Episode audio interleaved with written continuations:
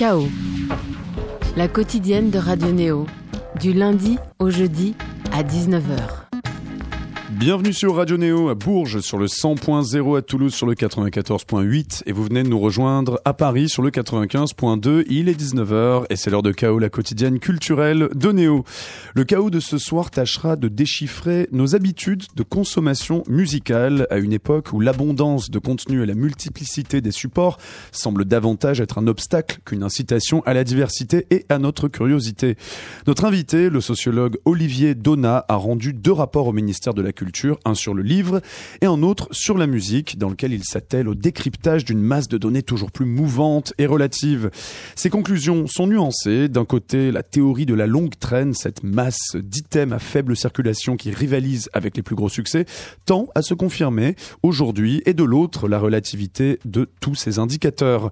On parlera de tout ça avec notre invité, mais aussi de démocratisation culturelle, puisqu'il a été en charge de scruter le comportement culturel plus global des Français durant toute sa carrière d'ailleurs, et donc euh, aussi de l'efficacité des politiques culturelles successives. Olivier Donat, bonsoir. Bonsoir. Alors comme on le disait tout à l'heure euh, hors antenne, euh, quand vous arriviez, on va tâcher d'être plutôt optimiste parce que vous l'êtes quand même. Hein J'essaye d'être lucide au moins, c'est-à-dire de verser ni dans le pessimisme ni dans l'optimisme, mais de voir les choses telles qu'elles sont. On est là pour ça. En tout cas, le de ce soir sera réalisé par Thomas Guinegagne et Mathurin Rioux et se prolongera avec le billet d'humeur d'Alice Barnol. Bonsoir Alice qui on connaît d'ailleurs un petit peu en rayon, n'est-ce pas, hein, Alice? Oui, évidemment. On peut te faire confiance. On va commencer par écouter un tout petit peu de musique, justement. On va pas mal écouter de, musique qui appartient plutôt à cette longue traîne. Hein. donc on, reviendra un petit peu sur cette théorie, Olivier Donat. On va commencer par un groupe de Toulouse qui joue en fait à Paris le, ben, dans deux soirs, c'est-à-dire le 14 novembre, mercredi soir. Ils joueront au Rex Club et ça s'appelle Blind de Long. On écoute un petit extrait d'un EP qu'ils ont sorti cette année, ça s'appelle Assassin. À tout de suite dans Chaos sur nous.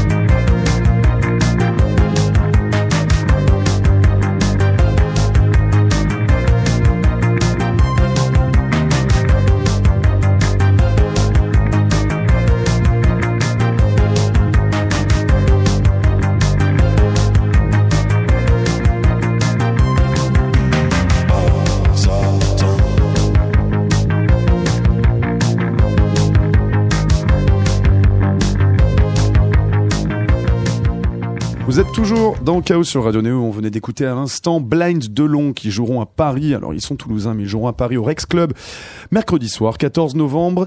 On va justement, on peut un peu considérer Olivier Donat que Blind Delon fait partie de cette multitude absolument incommensurable de petits contenus qui ont été euh, théorisés, je pense il y a une dizaine d'années donc par Chris Anderson par cette théorie donc de la longue traîne.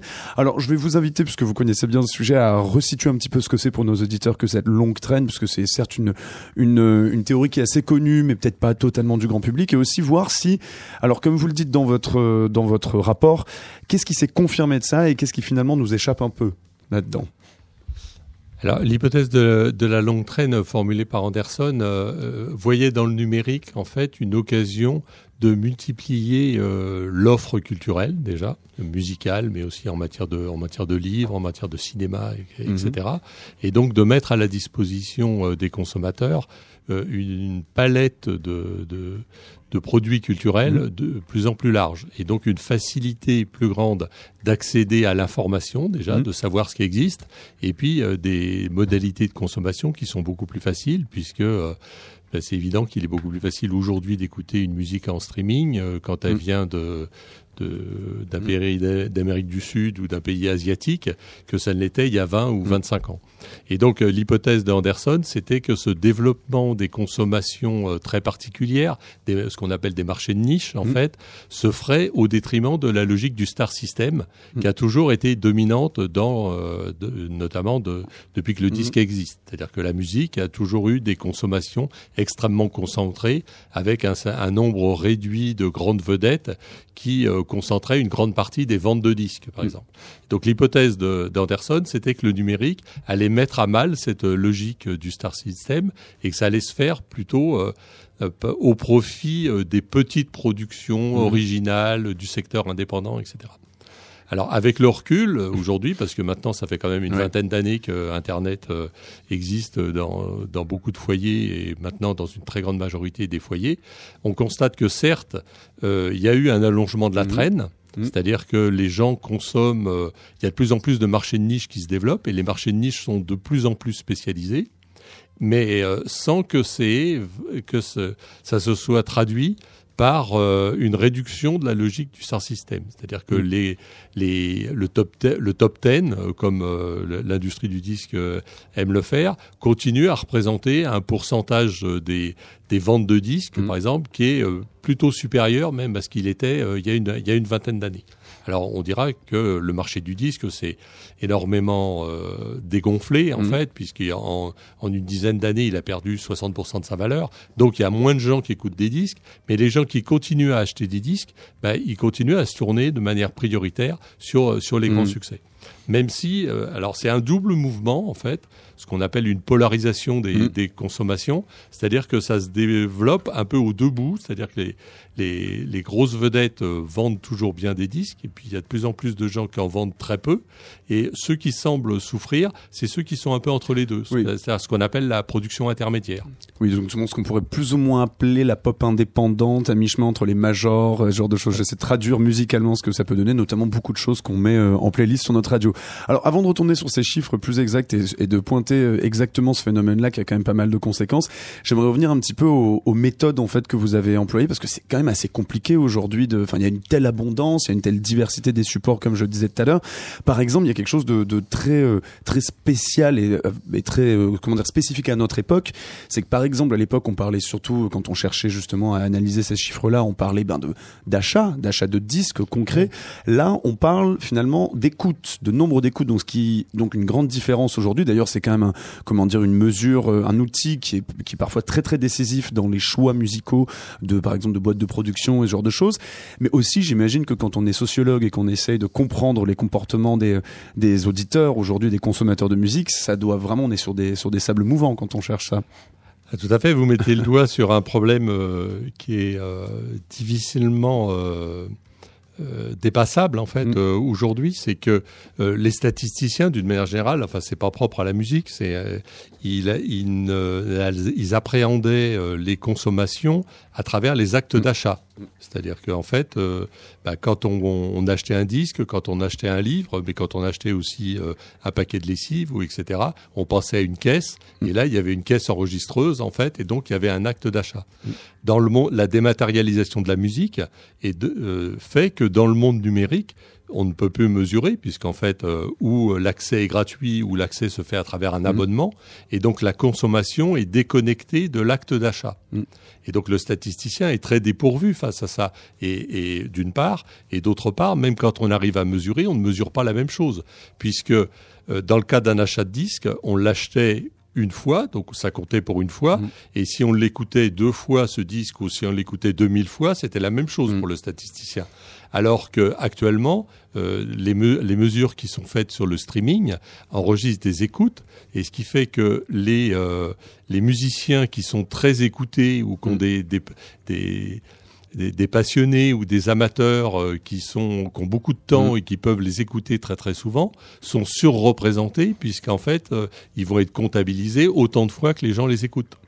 Il y avait d'ailleurs un certain nombre de groupes aux États-Unis qui demandaient, enfin, qui avaient juste publié un morceau de silence à écouter en boucle pour justement être mieux référencé euh, dans le site. Alors, vous, vous, vous euh, mentionnez également quelque chose, c'est que puisque certains aussi, il y a un public assez fanatique parfois et très jeune qui en fait surécoutent les morceaux, les écoutent vraiment de manière euh, enfin hyper répétitive finalement. Donc ça aussi ça pouvait un petit peu fausser finalement certaines données euh, oui, oui, euh, c'est un, un, débat actuellement sur euh, sur la mesure des, des écoutes en streaming, mm. euh, parce que on soupçonne certains certains groupes en fait éventuellement de de gonfler, d'en acheter d'une part. Bon, ce qui a toujours existé, je pense, hein, l'industrie du disque a quand même plutôt eu des, toujours des pratiques un peu de ce type-là, mais on peut on peut enfin amplifier largement le phénomène en bah, en payant des gens pour écouter, par exemple, des robots pour, euh, pour écouter, des choses comme ça. Donc il y a un certain nombre de polémiques mm. là-dessus sur la mesure, qu'est-ce qu'on mesure mm. en fait quand on enregistre toutes les écoutes euh, en streaming.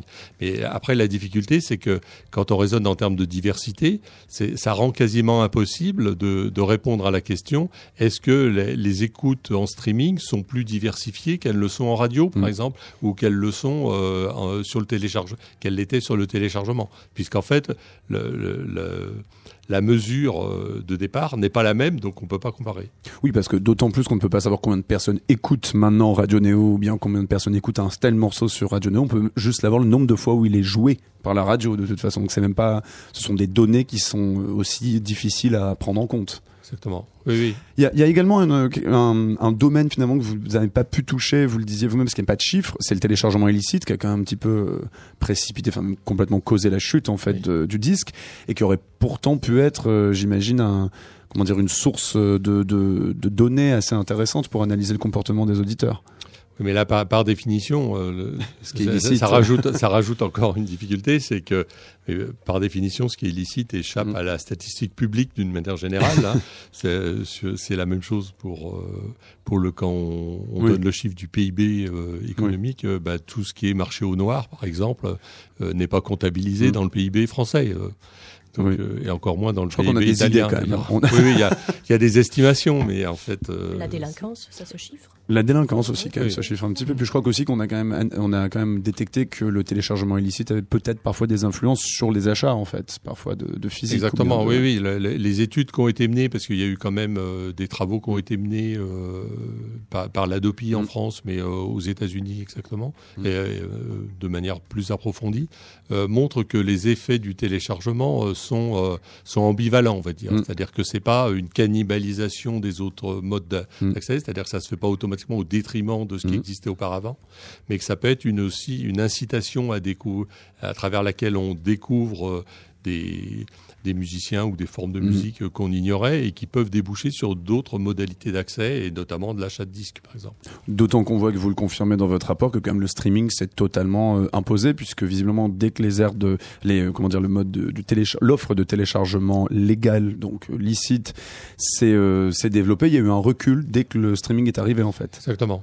C'est ça qui est intéressant sur le, sur le cas de la musique, c'est que d'une certaine manière, le, le, téléchargement a été une période de transition d'une certaine manière, parce que le téléchargement maintenait cette liaison entre la consommation et l'acte d'achat.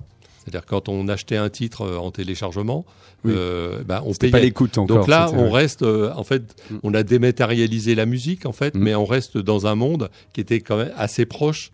Euh, et assez proche euh, du monde physique Mm. et sur un modèle économique qui était le même en fait Mm. pour les industries.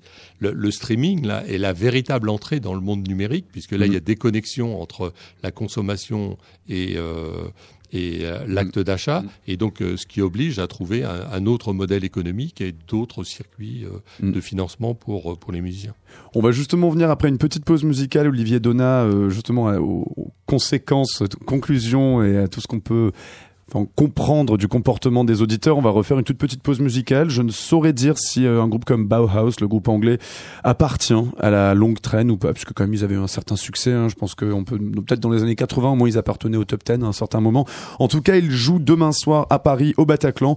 On écoute un de leurs tubes, un petit tube. À eux, c'est pas leur plus gros. On écoute Terror Couple Kill Colonel. Nous sommes toujours avec le sociologue Olivier Donat ce soir dans Chaos sur Néo. À tout de suite.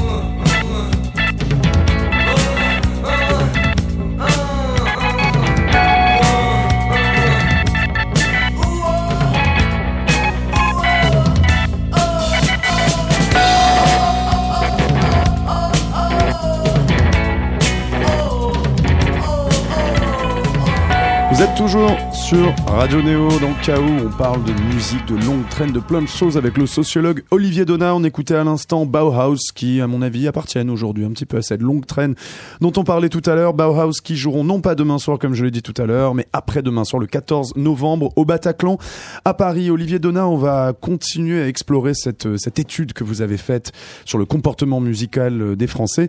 Alors justement, quand on parlait de cette longue traîne, il y a aussi un petit peu la question du référencement. Finalement, est-ce que toute ces données, toutes ces petites on va dire justement tous les tous les petits groupes extrêmement niches par exemple qui existent en musique est-ce qu'en fait juste ils n'étaient pas pris en compte avant dans les dans les données dans les référencements et surtout ils n'étaient pas vendus par exemple sur internet? C'était aussi ça qui qui les a mis en valeur aujourd'hui qui les a fait un peu rentrer dans le jeu Oui, c'est incontestable même sur la période du numérique, c'est-à-dire Mhm. c'est qu'on référence beaucoup mieux, euh, mais même euh, les disques, euh, etc.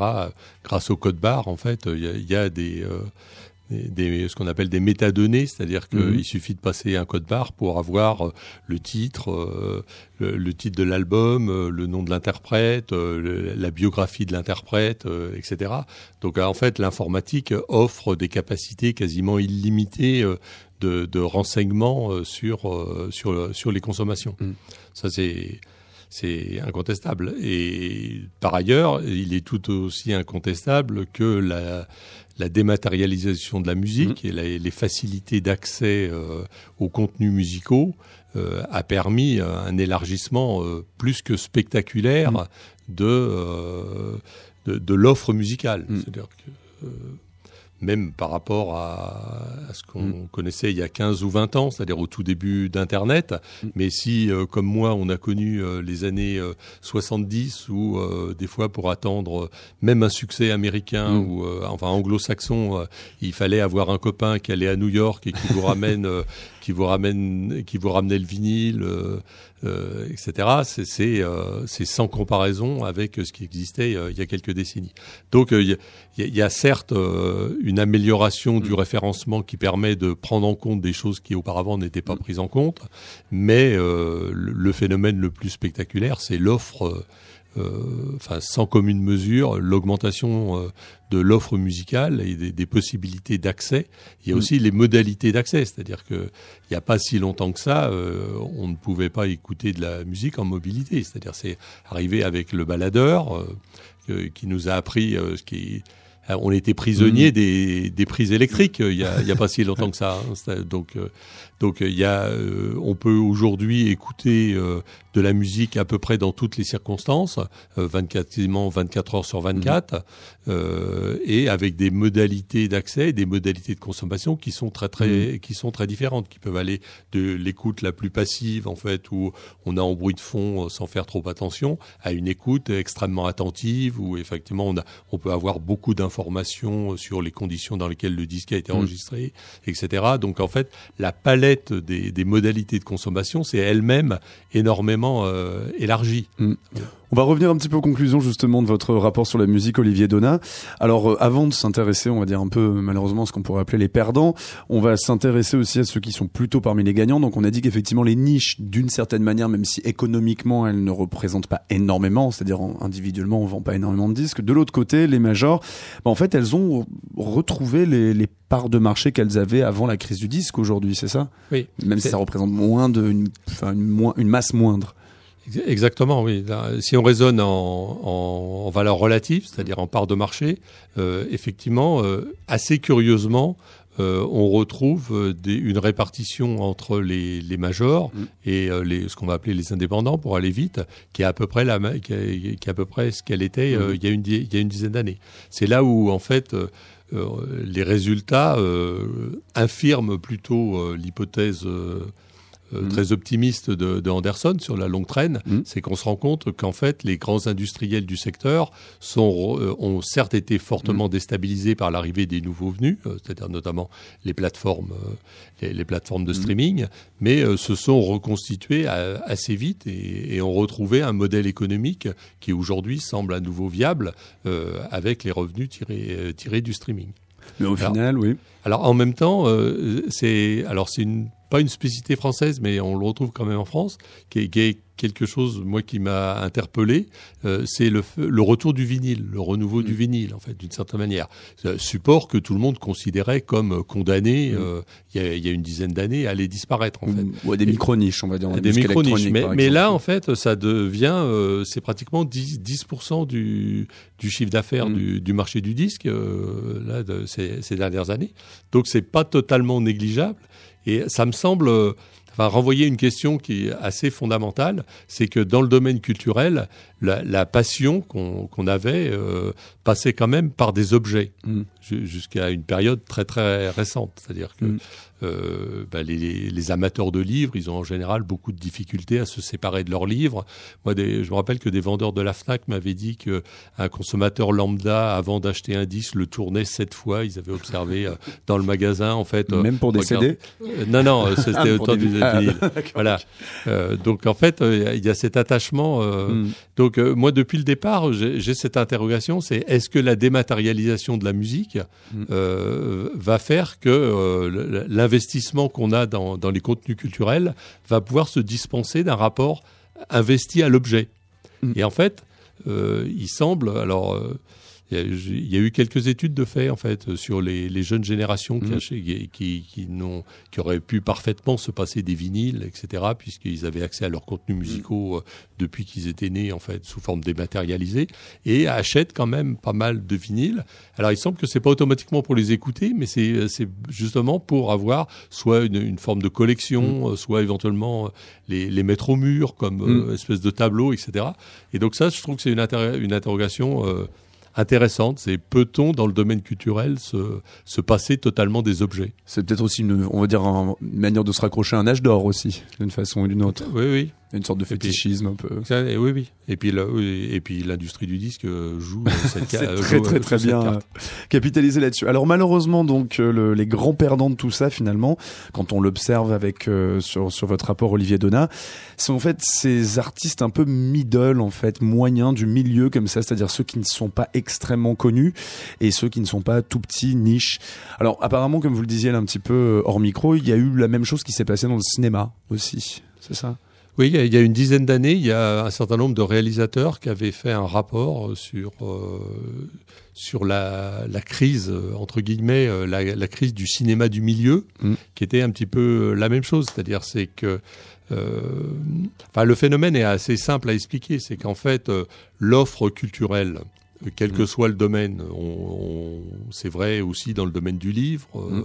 qui, est, qui est pourtant euh, un secteur où la demande est plutôt euh, stagnante, voire en léger recul, Mm. mais l'offre de biens culturels ou de contenus culturels a augmenté de manière spectaculaire, alors que la demande est restée stagnante ou n'a pas, n'a pas augmenté, en tout cas dans les mêmes proportions. Donc il faut bien que- qu'il y ait des perdants Oui, dans, bah dans oui. l'affaire, hein, puisque j'ai dit qu'il y avait un allongement de la traîne et de l'autre côté que les Ça se les euh, que les blockbusters dans le cas du cinéma ou euh, les grandes vedettes de, de la variété ou de la pop internationale euh, ont conservé leur part de marché. Donc ceux effectivement qui sont pris un peu en tenaille, c'est les gens qui qui faisaient des succès estimables, on Mhm. va dire, sans être des grandes vedettes. Donc ce qui est quand même assez dur pour la plupart des artistes que nous jouons d'ailleurs sur Radio Néo qui sont quand même un petit peu tous dans, dans ce cas-là. Il y a, il y a une dernière question avant qu'on passe plutôt à, d'autres aspects de votre travail Olivier Donat.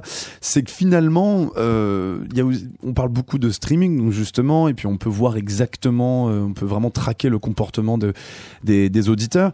Est-ce que, on sait très très bien qu'il y a un certain téléguidage de, de, de l'usager, de l'auditeur sur ces plateformes-là, les suggestions, ce genre de choses. Est-ce que ça favorise vraiment ou pas la diversité euh, et la curiosité? Est-ce que ça stimule aussi la curiosité de, l'auditeur? Ou est-ce que finalement, bon ben, tout revient un petit peu au même, quel que soit le, mode de consommation? Bah, je vais tenter de répondre, ça dépend. Euh, alors ça dépend de, de pas mal de choses, mais ça dépend euh, notamment de, des, des aspirations ou des, des propriétés sociales des, des auditeurs. C'est-à-dire que la, la logique profonde des algorithmes, c'est de proposer euh, des choses qui sont assez proches de ce que vous avez déjà fait ou ce que vous avez déjà écouté, ou ce que ce qu'écoutent des gens qui vous ressemblent beaucoup d'un point de vue de critères, etc. Donc euh, quelqu'un qui va avoir euh, des goûts euh, extrêmement spécialisés, qui va écouter qu'un seul euh, qu'un seul genre de musique, que ça soit de la musique baroque ou que ça soit de la musique euh, électro Mm. ou, euh, ou peu importe, euh, il risque d'être enfermé par les propositions qui, va- qui vont lui être faites euh, dans ce genre musical. C'est-à-dire on va plutôt renforcer euh, ses goûts euh, déjà existants.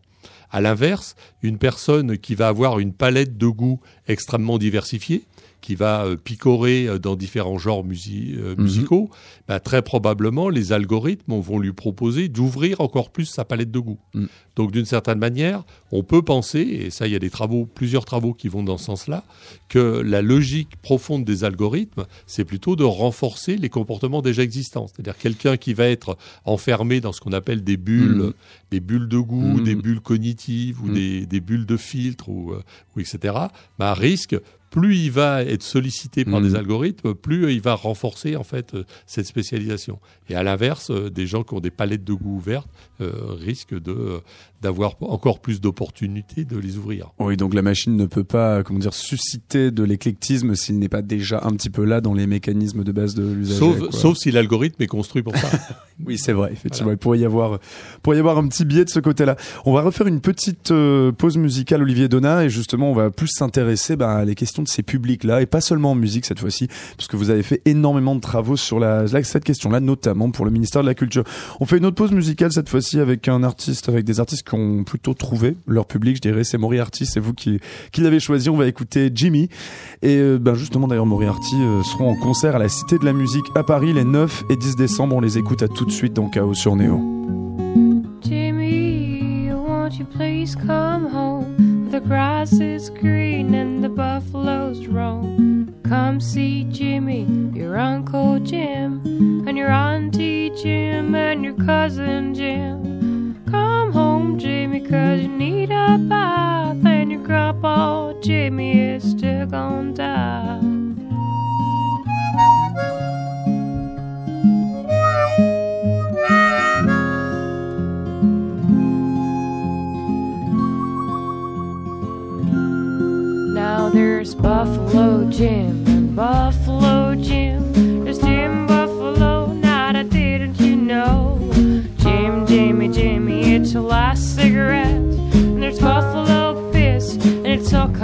Why?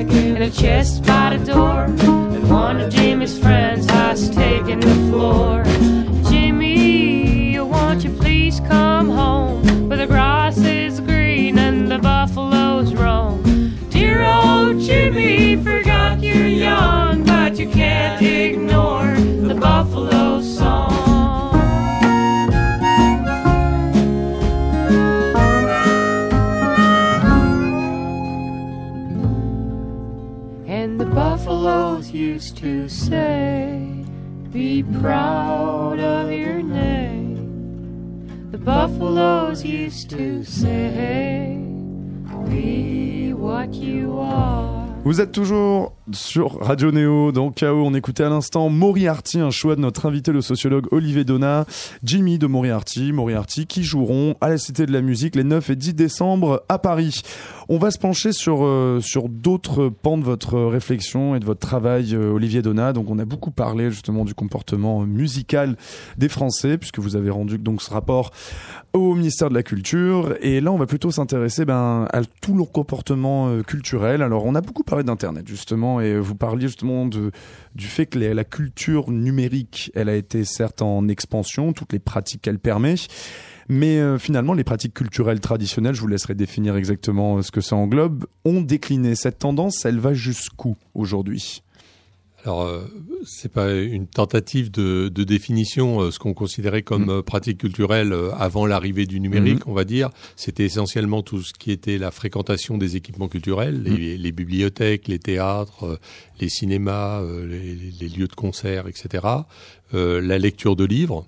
Même si euh, là il y a des débats euh, de savoir euh, si euh, la- les vraies pratiques culturelles c'est uniquement la littérature, mais euh, si le fait de faire rentrer dedans euh, les livres pratiques ou, euh, ou euh, même les bandes dessinées pour Mhm. certains, etc., n'est pas problématique. Donc il y, a des tas de débats sur sur quel est le, le champ exact euh, qui définit les pratiques culturelles. Mhm. Mais disons que c'était essentiellement la, fréquentation des équipements culturels et euh, la, lecture de livres et euh, dans une certaine mesure tout ce qui était pratique amateur aussi, c'est-à-dire le fait de, de jouer d'un instrument de musique, de faire du théâtre, etc. Alors les résultats là aussi sont, sont balancés, euh, enfin hormis dans le cas de la lecture de livres où là il y a une certaine euh, euh, tendance euh, ancienne maintenant euh, qui, est, qui est antérieure au numérique en fait de, de baisse de la lecture de livres, notamment dans les jeunes générations. Alors pour des raisons euh, assez évidentes euh, de, de concurrence euh, avant même le numérique, il y a eu la concurrence de la télévision, etc. euh, ne serait-ce que dans, dans l'usage de son temps libre, c'est-à-dire la, la télévision occupait en moyenne, je le rappelle, trois heures euh, par jour euh, les Français. Donc ces trois heures, il, a fallu les prendre sur quelque chose. Et euh, ça a été en partie, en, pa- en partie sur le livre. Alors dans le cas de la fréquentation des équipements culturels, là c'est beaucoup plus contrasté parce que il y a certains équ- équipements qui, ont connu une hausse spectaculaire de la fréquentation. Les grands musées parisiens, par exemple, sont leur fréquentation euh, a énormément évolué euh, positivement. Mhm. Euh, dans le domaine des concerts, des festivals aussi, euh, il y a beaucoup, la Mhm. fréquentation a plutôt augmenté, mais l'offre avait elle-même considéra- considérablement augmenté. Mhm. Euh, donc il n'y a pas de concurrence frontale en fait entre ce qui aurait été les, les anciennes pratiques culturelles et euh, tout ce qui s'est développé sur le numérique. En fait, c'est euh, des, des, des rapports de euh, de concurrence, certes, de concurrence en termes de- d'emploi du temps, comme je l'ai dit, ça peut être des concurrences au plan budgétaire aussi, parce que si vous dépensez beaucoup d'argent pour, euh, je sais pas, pour vous acheter le dernier micro ou pour vos abonnements euh, euh, sur des plateformes de streaming diverses, ça peut Représenter un certain budget, oui. ça peut représenter un certain budget, notamment pour les jeunes, etc. Mhm. Et donc, du, ça peut rendre difficile la fréquentation de certains concerts, par exemple. Donc, il y a des, il y a un rapport de concurrence, mais il y a en même temps un rapport de complémentarité, parce que vous pouvez très bien découvrir sur euh, sur le net euh, ben, un, un livre que vous allez acheter, euh, quelqu'un qui vous parle de euh, d'un groupe musical que, dont vous n'aviez pas entendu parler, que vous allez découvrir sur le net, et finalement, vous Mhm. allez finir par par acheter le disque. Donc, euh, les- comme souvent, en fait, euh, il n'y avait jamais substitution Oui. directe, comme on a souvent tendance à le penser, parce que dans le domaine culturel, on a toujours pensé que quand un nouveau média arrivait, il se substituait au précédent. Au précédent. Quand euh, euh, quand la photographie est arrivée, euh, certains ont pensé que la peinture allait disparaître. Mm. Puis, euh, quand la télévision est arrivée, euh, certains ont pensé que le Mm. cinéma allait disparaître, euh, etc. Non, ça ne fonctionne pas comme ça, en fait. C'est que quand un nouveau média arrive, et là, Internet, c'est un média quand même qui, un, d'une part, euh, concerne la quasi-totalité de la, de la population, enfin la très Mm. grande majorité de la, de, la, de la population, et permet de faire pratiquement tout ce qu'on faisait Mm. auparavant dans le monde physique. Donc c'est un média quand même très singulier. Mais en dépit de ça, il faut pas, enfin il faut se défaire de l'idée que ça euh, concurrence et que ça ça, ça réduit euh, les, les- des pratiques euh, culturelles traditionnelles.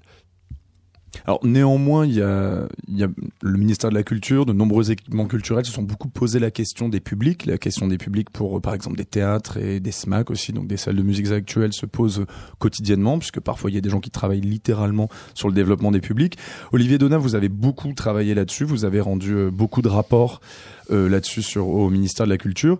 Et euh, justement cette démocratisation de la culture qui est un peu donc enfin, la démocratisation culturelle c'est la politique qui est en vigueur on va dire depuis euh, depuis presque Malraux puisqu'on pense souvent à Jack Lang. Mais en fait ça remontait même jusqu'à Malraux. Vous le, vous le citez souvent dans dans vos écrits.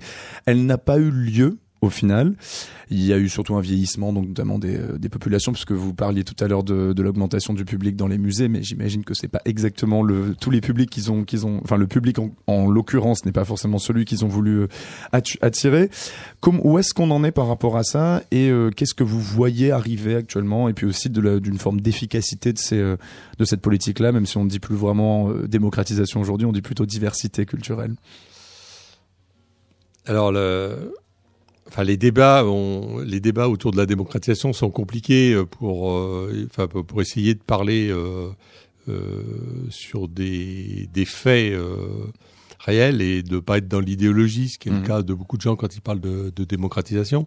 Euh, Il y a plusieurs manières de le comprendre, c'est-à-dire euh, au départ, euh, l'idée, euh, c'était plutôt de faire venir, euh, qui était à l'origine de la, de la politique culturelle, c'était d'essayer de faire venir dans les équipements culturels les catégories de population qui n'y venaient pas. Alors, il y avait deux, ça se posait à deux niveaux, un niveau territorial, c'est-à-dire que l'offre culturelle était très concentrée sur Paris, et donc il s'agissait de, de faire une politique d'aménagement culturel du territoire, faire en sorte que ça existe euh, euh, dans des villes moyennes, voire même dans des petites villes. Donc ça, d'une certaine manière, on peut considérer que ce travail-là a été réalisé. C'est-à-dire qu'aujourd'hui, la plupart des, des villes moyennes, alors on peut toujours Mhm. trouver euh, la ville euh, où on déplore qu'elle n'a pas, elle a pas de SMAC, ou elle a, elle a une médiathèque euh, Qui a euh, fermé, qui a- qui a une- euh, voilà, il y a, y a Mhm. toujours des cas qu'on peut trouver, mais que globalement, on peut considérer que la politique d'aménagement culturel du territoire a réussi. Alors après, la deuxième question, c'est du niveau du public, c'est-à-dire que par ailleurs, la fréquentation de ces équipements est en général à un niveau euh, acceptable ou, un- ou même à un bon niveau. La- après, la question, c'est de savoir s'il y a eu diversification des publics. Mhm. C'est-à-dire, autrement dit, est-ce que l'objectif de faire venir les catégories de population qui n'y viennent pas, alors c'est en termes sociaux, ce- au départ c'était social, c'était plutôt de faire venir les ouvriers, les gens faiblement diplômés, etc. Mais ça peut être aussi en termes d'âge, par exemple. C'est-à-dire qu'on peut euh, considérer que l'idéal, ça serait que euh, qu'il y ait beaucoup plus de personnes âgées euh, à des concerts de rap et qu'il y ait beaucoup plus de jeunes à des concerts de, de musique classique. Mm. On, peut, on pourrait prendre de- des tas d'autres critères. L'espèce d'idéal que poursuivait la politique culturelle, c'était que le, le public des équipements culturels soit strictement identique à celui de la population dans laquelle existait cet équipement. Mhm. Si on est à Paris, bah, l'idéal, ça serait que la population qui va euh, à la Philharmonie de Paris ou qui va au Louvre soit conforme à la population de- d'Île-de-France. Si on est à Bourges ou si on est à Toulouse, euh, le- Mm. même, même raisonnement. Et euh, ce qu'ont montré les études, c'est que euh, cet objectif-là n'avait pas été totalement rempli, Mhm. si on veut dire les choses de manière aimable, euh, n'a pas été totalement rempli, dans la mesure où sont plutôt les, les milieux privilégiés, on va dire, Mhm. c'est-à-dire fortement diplômés, plutôt urbains, plutôt ayant été euh, familiarisés précocement euh, avec la culture, qui ont profité de l'augmentation de l'offre. Mhm. C'est-à-dire que l'offre a considérablement augmenté, et donc les gens qui avaient déjà un intérêt pour la culture, qui avaient déjà des pratiques culturelles, ont plutôt euh, profité de cette diversification de l'offre, et que une partie de la population, alors après euh, tout dépend de la définition, mais euh, on peut, euh, en, a- en allant large, considérer qu'il y a 40% ou 50% de la population qui fréquente très peu, voire pas du tout les Mhm. équipements culturels. Mhm. Donc c'est ce, qui a- ce constat qui a conduit certains à parler d'échec de politique de démocratisation. Mais euh, pour ma part, je ne je parlerai pas d'échec, parce que euh, il faut aussi prendre en compte le fait que que que faire venir des, des personnes très éloignées de la culture, Mhm. C'est-à-dire qui n'ont pas un goût spontané, qui n'ont pas été euh, acculturés euh, d'une certaine manière euh, à, à ces, aux formes culturelles qui sont proposées, ça va être très compliqué de les faire venir dans un Mm. équipement culturel. Parce qu'en général, ils considèrent que cet équipement n'est pas fait pour eux. Mm. C'est une espèce d'auto-exclusion qui fait qu'ils ne vont même pas s'intéresser à la programmation. Mm. Donc, ils ne vont éventuellement pas savoir qu'il y a tel ou tel spectacle qui pourrait les intéresser. Ils vont pas savoir que éventuellement il y a euh, des places gratuites ou des places Euh, à des niveaux très économiques parce que euh, ils ont euh, ils sont dans une logique euh, d'auto-exclusion, Mhm. c'est-à-dire qu'ils pensant que c'est pas pour eux. Donc pour les, les faire surmonter ce- cet obstacle en fait, ben, ça demande beaucoup de temps, ça demande beaucoup d'énergie et beaucoup de moyens financiers aussi.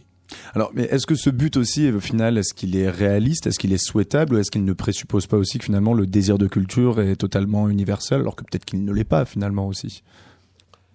Alors, euh, on peut, on pourrait parfaitement Mm. considérer, et certains le font, euh, enfin, euh, Mm. il pourrait être légitime de considérer que ça, ça n'est pas, qui est un peu la conclusion des sociologues depuis le début, c'est-à-dire les premiers travaux de Bourdieu qui ont été menés dans les années 60, ça, ça aboutissait un peu à la conclusion que vous venez d'énoncer, c'est-à-dire Mm. que en fait, euh, de- de- le rapport à la culture était une affaire d'éducation Mm. et que la politique culturelle avait peu de prise là-dessus et que le, le lieu où ça se passait vraiment, c'était l'éducation nationale. Mm. Et donc, ce, ce raisonnement a cheminé euh, pendant plusieurs décennies pour aboutir finalement à- au, au- au programme actuel d'éducation artistique et culturelle. C'est-à-dire que les milieux culturels, euh, presque un demi-siècle après les premiers travaux de Bourdieu, d'une Mm. certaine manière, euh, actent les conclusions de ces travaux et euh, disent pas. et c'est vrai, c'est vrai d'une certaine manière que tout se joue à euh, à l'éducation nationale et euh, lors des premières années, d'où la nécessité en fait de mettre beaucoup Mm. de moyens dans l'éducation artistique et culturelle. Mais alors donc aujourd'hui, quelle est plutôt l'attitude à la fois donc de vous par exemple sociologues et chercheurs sur cette question-là, et finalement aussi des personnels, des, des équipements culturels et puis aussi euh, décisionnaires? Finalement, on se dit est-ce que les, les objectifs n'ont pas été réajustés? Est-ce qu'on cherche à avoir une meilleure connaissance des publics? Et puis aussi de comprendre que une offre culturelle doit s'adapter à la, on va dire aux conditions pas forcément égalitaires de la société Et y encore, qu'est-ce que ça veut dire? C'est compliqué. hein, mais... Il y a, il y a, euh, beaucoup d'équipements culturels maintenant qui ont le souci de connaître leur public, Mhm. euh, qui, ont- et qui sont dans des démarches euh, même marketing assez poussées, Mhm. c'est-à-dire de, de connaissance des publics et d'essayer d'adapter l'offre Mhm. ou, ou d'adapter les formes de médiation à, di- à différents publics.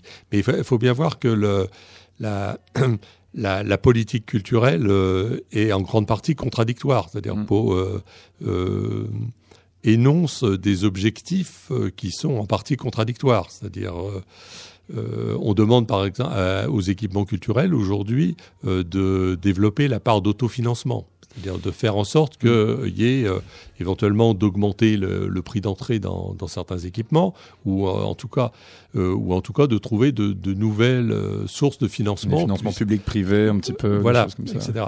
Et euh, bah, trouver, euh, augmenter sa part d'autofinancement euh, dans une grande mesure, ça veut dire euh, s'adresser à un public qui soit solvable. Mm.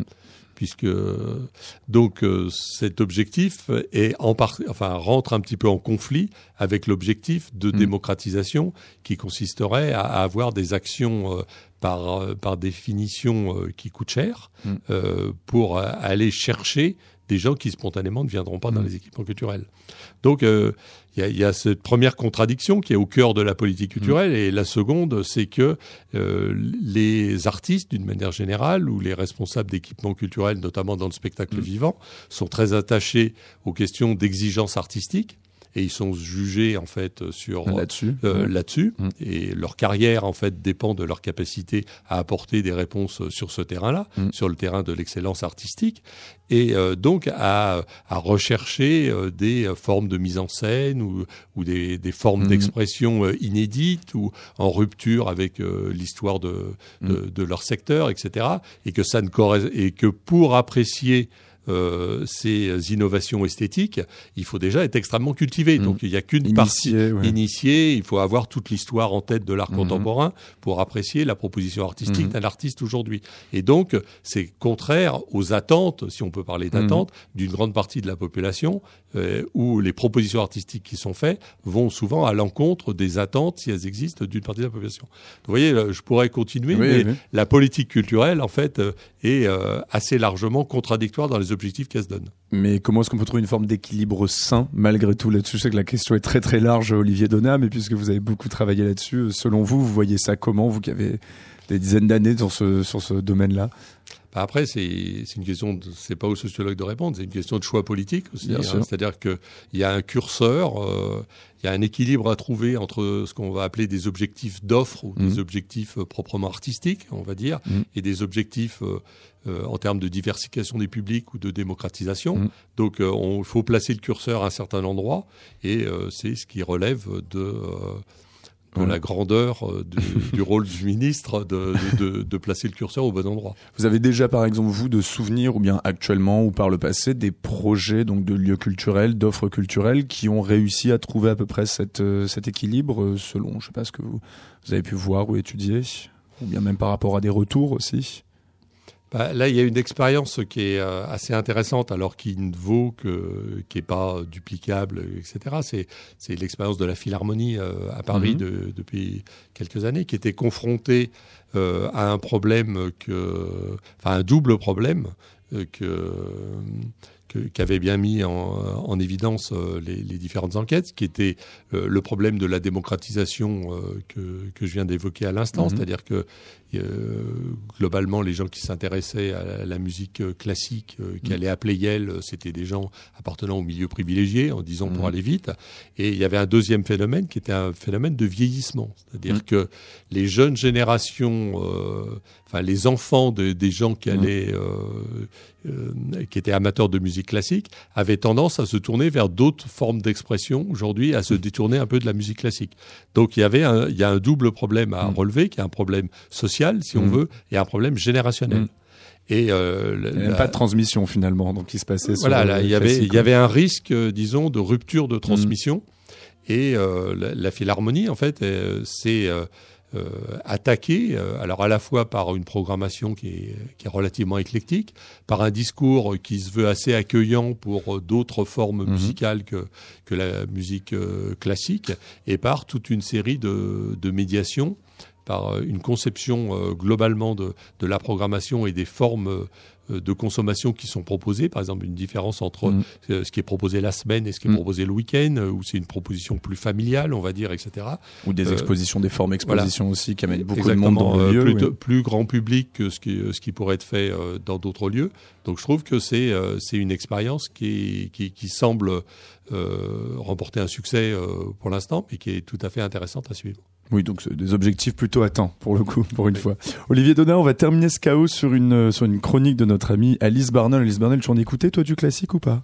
J'en écoute. Tu en bien écoutes sûr. toujours Ouais, d'accord. C'était par une transmission ou pas, ou bien c'était c'est venu de toi Euh, Oui, le CD des parents, oui, bien sûr. Quand même. Oui, d'accord. Tu vas à la Philharmonie, tu traînes à la Philharmonie un Euh, petit J'ai peu. ma place pour Ayam à la Philharmonie. Il y a Ayam qui joue à la oui, Philharmonie. L'année prochaine. Quand ça? Ça, c'est de la belle politique culturelle Voilà. aussi bien joué, je le savais pas. Euh. Franchement, faut qu'il communique mieux au- au- auprès de, de mon public, du public que je représente. Alice, de quoi tu nous parles ce soir? Ah, euh, ben moi je viens vous dire que ça va. euh, J'aimerais bien participer à des études comme celle d'Olivier Donat, mais je sais pas si je suis assez représentative justement. Pourtant, comme beaucoup, je pense que l'humanité est foutue et que rester sous une couverture à contempler le plafond, c'est ce qu'il y a de mieux à faire. Bon, pour vous, j'ai quand même décidé de me bouger. À Paris, pas d'excuse pour ne pas pratiquer la culture sous au moins une de ses formes. Ici, dès que vous traversez la rue, non seulement vous trouvez du travail, mais vous trouvez aussi de la culture. Alors je suis sortie en manteau d'automne et j'ai bondi comme ça d'un trottoir à un autre. Et en à peine une demi-heure, j'ai dû d'ailleurs refuser un grand nombre de jobs qui euh, m'auraient fait perdre du, un temps précieux dans ma quête de sources culturelles. La source, la voici maintenant devant moi au musée d'Orsay. Je parle du tableau d'Ingres de 1856, de cette naïade qui porte à l'épaule une jarre d'où coule de l'eau. La jeune femme, forte d'en être, de la culture, n'a pas trouvé nécessaire d'être habillée. J'aimerais bien le voir mieux, ce tableau, mais un adolescent malicieux et boutonneux se trouve devant, non pas à le contempler, mais plutôt à lui tourner le dos pour faire un selfie.